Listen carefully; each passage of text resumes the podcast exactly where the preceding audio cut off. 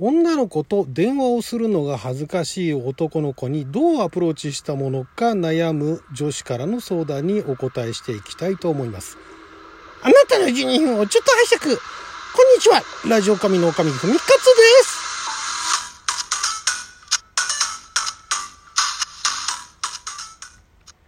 昨日は2021年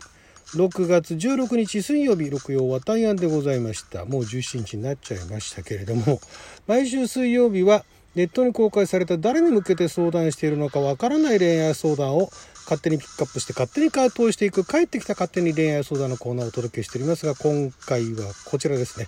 女の子と電話するのが恥ずかしい男の子に質問っていう10代女子からですね。私は高1で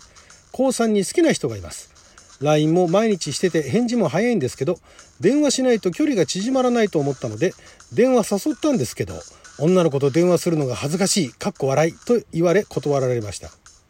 女の子と電話するのが恥ずかしいって言ったんですかね。毎日誘ったら折れてくれるかなって言ったら、もしかしたらな、笑い、みたいなことを言われました。もしかしたらな、みたいな、そんな感じなんですかね。でも毎日誘われるのはさすがにうざいと思うし、1週間に2、3回聞こうかなと思ったんですけど、やっぱ LINE やったら距離が縮まらないと思ったので、友達に相談すると、相手が帰り道とか一人の時にいきなり電話したらって言われました。さすがに笑いと思いましたが、何も進展しないよりマシかと思いました。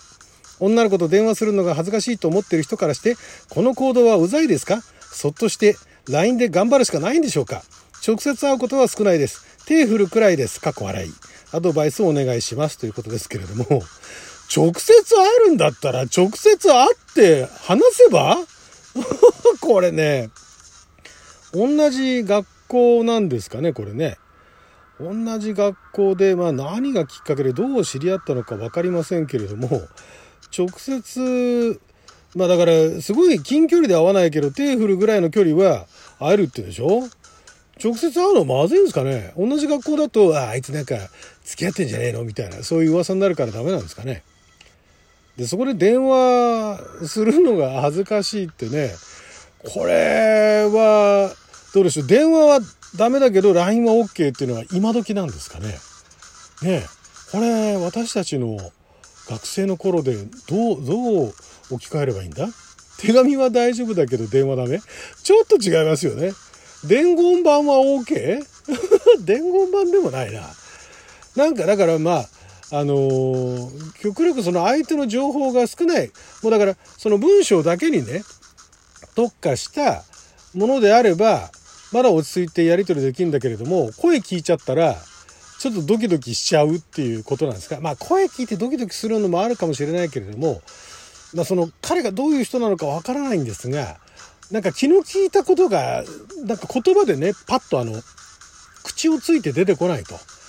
で、あの、喋るのは苦手だけど文章を書くのは得意っていう人いますからね。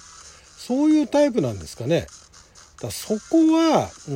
ん、まあでそこで例えば実際に会ってたらね、相手の口数が少なくても、相手の表情だとかリアクションだとか、そういうのを見ながら、こっちもね、まあ一方的に会話すると、相手はうざいと思うかもしれないけども、まあそこら辺空気読みながらね、やることができるんですけども、ちょうどだから LINE と直接会うところの中間に位置してるわけですね。この音声だけのやりとりっていうね。もうラジオトーク始めたら？これ聞いてないと思いますけどね。こういうね、男の子ね、まあ男の子だけじゃなくて女の子もね、まあ、別に男の子女の子だけじゃなくて男性女性でもね、LINE の文字でのやり取りだったらなんとかなるけれども直接、ま、直接もそうだし電話でだとねなかなかうまいことが言えないみたいなねいうのがあってでなおかつなんかほらあまあでも電話代は今気にしなくていいのか。LINE 通話とかねできるからね。そういう音声でやればうんまあできるんでしょうけれどもそこはねまあだからこの彼女の考え方その電話しないと距離が縮まらないと思ったので電話誘ったっていうのはこれはまああの正攻法ですよね実際 LINE だけのやり取りだと進展しないからもう一歩進めなきゃっていうところでねそうやってなんかもうもう少しあのリアルタイムでやり取りができるようなね会話がしたいなというのはわかるんですがこれただちょっと今気づきましたけども好きな人っていうだけで別段付き合ってるわけじゃないわけですよねこれね。これはなかなか難しいですね。まあ、だからこの付き合ってもういない状況で、えー、まあ LINE もそうだし、電話もそうだし、ちょっとグイグイ来るな、この子というところで、まあこの男の子次第だけれども、ね、まあ、ちゃんとあの律儀に返事を返してくれるのは、あの、いい人だと思うんですけれども、返事も早いっていうところでね。なんだけれども、これは電話するのが恥ずかしいってところでのアプローチで、無理やり電話は難しいんじゃないですかね。だったらまだね、無理やり会いに行った方がいいと思いますよ、これ。ね、電話だと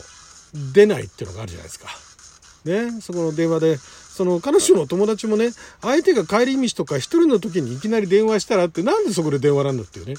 帰り道とか一人の時に会いに行ったらっていう発想がないのかっていうとこなんですよね。それは逆にまたあれなんですかね。直接会いに来たら、それは大きすぎる、重たすぎるって思っちゃうんですかね。そこ難しいなこれ。相手がまあそういうタイプの人で進めるので、で電話、いわゆるその間にツールを介しているものが通用しないんだったら、ツールを返さないやっぱり生身でね、だって会いに行くっていうところで、きっかけ作ったらどうですか？そっちで会いに行って向こうもびっくりするでしょうし、向こうもさらにしどろもどろになって、ね、気の利いた返答もないかもしれないけれども、それでこのね、好きな人のことをそれでも別に嫌いにならないと、そんなところもまた可愛いと思えるのであれば、頑張って直接会いに行くっていう方向から進めてって、そこで多少会話ができるようになってから、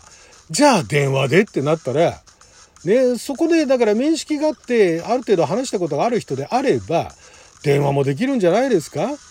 ね、だからちょっとツールの特性だとかっていうところで、ね、あの考えてみると確かにまあいきなり電話っていうのが抵抗があるんだったら、まあ、直接会いに行ってなじませてからっていう方で、まあ、ちょっと一見ね順番が逆のような気もするけれども今だったらそうなのかもしれないですよねこういうパターンでね。ねそういうのもあるんですね。まあ、あと実際のどういう環境でね学校に通ってるのか自転車でね 通ってたりしたらねなかなかあの先輩がね漕ぐのが早かったりしたらね直接会いに行こうと思ってもなかなかあの追いつけないとかね それも面白いですけどね「えー、先輩早い!」みたいなねこっち一生懸命漕いでるのにみたいな汗ダクダクになってねそれも可愛いですけどね。はい、えー、ということでまず直接アプローチしてみるっていうのはどうですかね？まあ、それが無理だってんだったらちょっととりあえず LINE で粘るしかないですか ?LINE の後だからその文章のなんかあの表現も変えてみるとかね。ええ。答えを聞きたかったら通話してみたいなね。そんな感じで向こうから通話させるんじゃないですか。文章すごいなんかあの、なんか思わせぶりなね、匂わせ LINE みたいなものを送って、え、何それどういう意味？答えは Web でじゃないですけどね。答えは通話でみたいなね。続きは通話ですって電話してっつって。そういう風にやったらどうですかね。それで電話してきてね。そこで会話できたらいいんじゃないですか。そんな方法もありかもしれないですよ。はい、もう一通、もう一通というかもう一件ぐらい行きましょうかね。数えてないからわからない。20代女性からですね。仕事関係で知り合った男性にこの間の日曜日に告白されました。私も気になっていたので嬉しかったのですが、彼はとてもモテそうな人なので不安があってまだ返事はしていません。私の働いている業界は結構浮気とか不倫とかが多発しているのですが、彼のそういう悪い噂はあまり周りに聞いたことがないけれど、彼にそれとなく聞いたら少し言葉を詰まらせていつも誠実だったとは言い切れないけど少なくとも彼女がいる時に浮気した経験はないよと答えました。微妙な言い方をするなぁと思いましたが一度付き合うと長く付き合うらしく特会引っかえしているわけではなくちょっと安心してたんです。その後話の流れで経験人数を聞くとどうかな？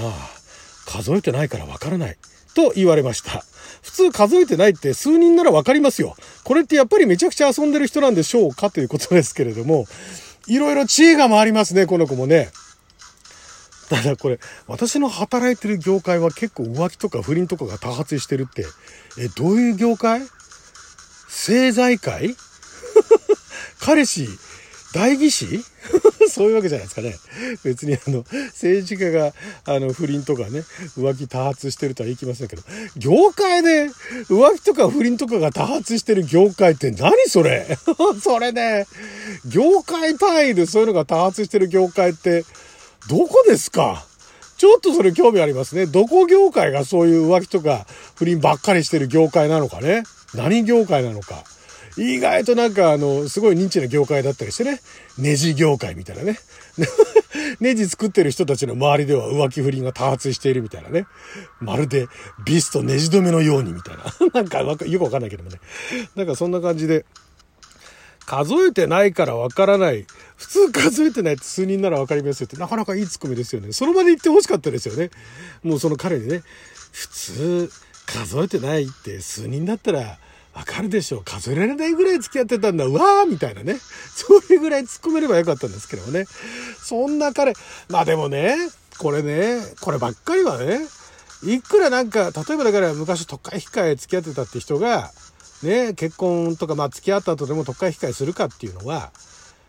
まあこれもね、人次第って言っちゃそれまでなんですけど、じゃあなんで特会控えするかって言ったら、まあその、まあ男性にせよ女性にせよ、これだと。